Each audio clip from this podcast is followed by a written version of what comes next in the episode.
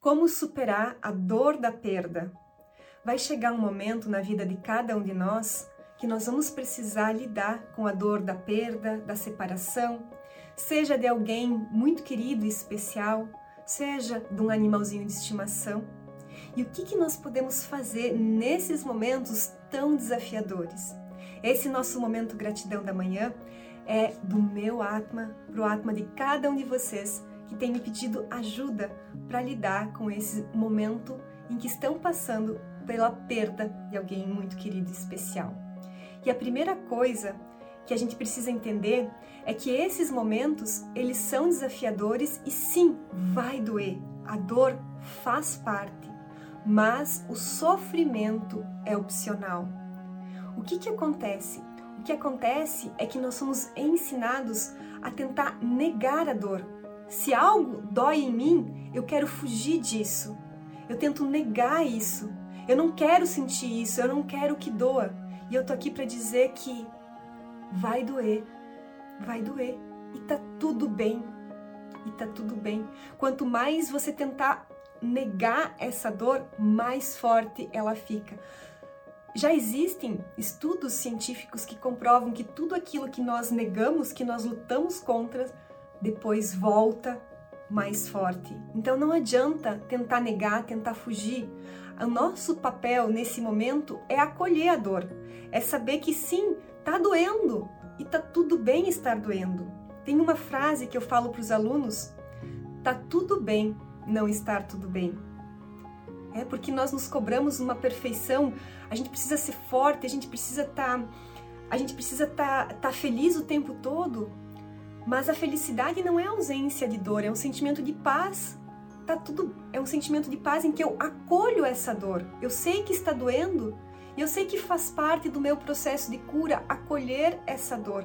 E quando eu acolho a dor, eu, eu me permito olhar, eu me, me coloco nessa postura de vulnerabilidade, me permito olhar para essa dor. Nossa, eu sou eu, eu acesso a energia da gentileza, da bondade amorosa, e isso me permite acessar um processo de cura, ativar um processo de cura dentro de mim. Então a primeira coisa é aprender a acolher a dor. A dor, ela faz parte do processo. E ela vai curando com o tempo. Então saber que sim está doendo e isso vai, né? E talvez por muitos anos isso ainda fique ali, mas isso não rouba a tua paz porque você acolhe essa dor com bondade amorosa. Esse, essa é uma visão dos grandes mestres e sábios lá do Oriente que eu quero trazer aqui para essa experiência que eu acho que é muito importante. Então não nega, não tenta fugir. E então eu acho que o título desse nosso momento nem deveria ser como superar a dor, porque a gente não tem que aprender a superar a dor. Nós precisamos aprender a acolher a dor, a lidar com ela, nós não precisamos fugir dela ou superá-la. Nós precisamos aprender a acolhê-la. Saber que faz parte da vida. A dualidade faz parte da vida. Então, é, é, isso é uma grande sabedoria. E para fazer esse processo de acolhimento, nós precisamos lembrar da natureza da impermanência da vida. Né? Uh, os ensinamentos budistas e de tantas filosofias orientais nos alertam que o apego o apego é a grande raiz do nosso sofrimento. Então, a dor ela existe, o sofrimento é opcional. O sofrimento ele acontece porque nós nos apegamos a algo. Nós acreditamos que aquilo era permanente, que aquilo ia durar para sempre, eu não quero perder aquilo. Mas nós precisamos nos lembrar da transitoriedade das coisas e contemplar a impermanência. Isso é sinal de maturidade espiritual, de maturidade emocional. Entender que tudo passa, tudo, nós estamos aqui de passagem, tudo está passando. Então, tem um, um, um exemplo que os orientais usam que eu gosto bastante e talvez vai ajudar você a entender essa questão da impermanência. Pensa que você é uma mãe que foi com seu filho na praia e vocês construíram um castelo lindo juntos. Nossa, que castelo mais lindo! E aí Vem a onda, de repente a maré começa a subir, vem a onda e derruba todo aquele castelo que vocês passaram horas ali construindo. Seu filho chora, esperneia. Meu Deus, ele perdeu o castelo. E você não sofre com aquilo, porque você sabia que aquele castelo de areia, ele era impermanente e que ele não ia durar para sempre. Mas a criança, naquele instante, no nível de consciência dela, ela acreditou que o castelo duraria para sempre. Então nós sofremos, nós sofremos além da dor quando nós acreditamos que aquilo vai durar para sempre. Então nós precisamos saber que existe um ciclo das coisas. Né? As coisas nascem, crescem e chegam ao final, se transformam em algo novo. Nada se perde nesse universo.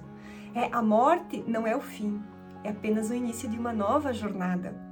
É, não, é porque a gente não está enxergando mais, não está mais tendo contato fisicamente com essa pessoa ou esse animal, que ele deixou de existir. Ele continua existindo, a alma dessa pessoa, desse animal continua existindo, só que num outro nível de vibração, num outro, numa outra dimensão. Então nós continuamos conectados e tudo aquilo que você pensa e sente em relação a esse ser que partiu dessa existência, ele está recebendo.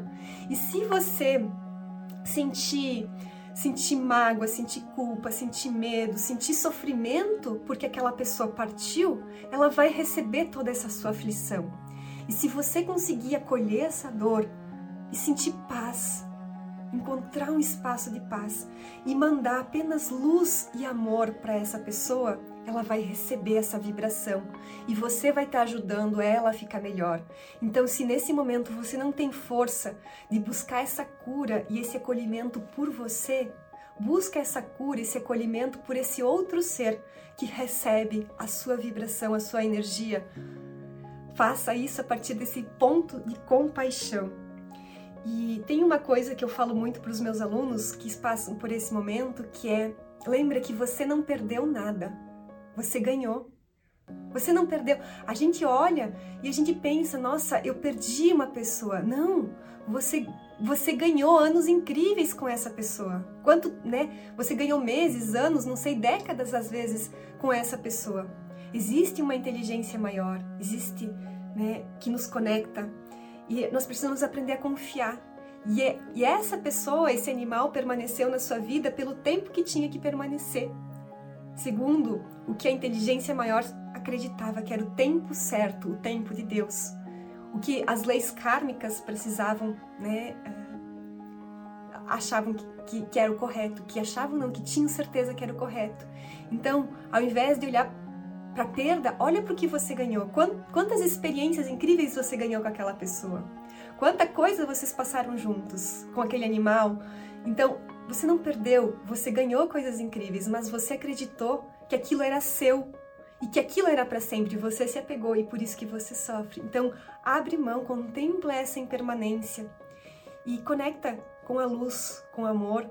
É, manda apenas amor e luz para essa pessoa que já partiu. Faz isso, que vai ajudar você a ficar melhor e aquela pessoa, o animal, a ficar melhor também. Não é fácil, eu sei, mas é possível. Não é fácil, mas é possível. E esse vídeo do Momento Gratidão da Manhã não chegou a você por acaso ou simples coincidência. É porque em algum momento você vai precisar dele. E do meu coração, é, eu espero que ele tenha tocado teu coração. Foi do meu Atma pro Atma de cada um de vocês que acompanham. Então, deixa o teu like aqui e compartilha porque o mundo precisa dessa mensagem. Se tocou teu coração, compartilha e deixa aqui o teu comentário que eu quero saber qual foi a reflexão, né? Qual foi a, a principal reflexão, o insight que o momento gratidão da manhã te trouxe. Namastê.